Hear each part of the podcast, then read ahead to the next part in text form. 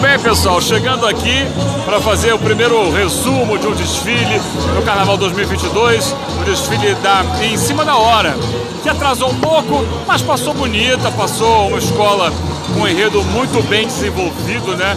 De fácil leitura nas fantasias e alegorias, um samba que é um samba antológico, um samba de 1984 reeditado, muito bem defendido pelo Ciganerei e seu carro de som. Uma escola que passou muito compacta, né?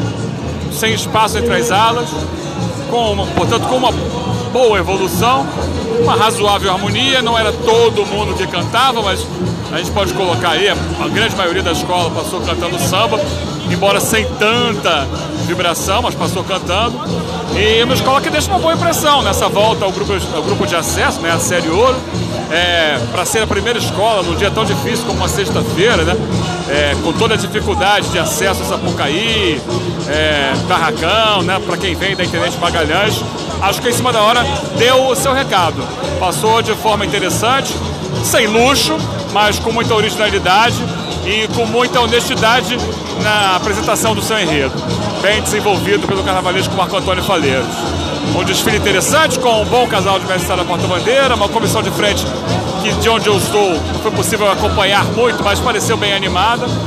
Então, dá um recado e se credencia permanecer no grupo aí para o Carnaval 2023. Parabéns à comunidade de Cavalcante, à comunidade da Em Cima da Hora.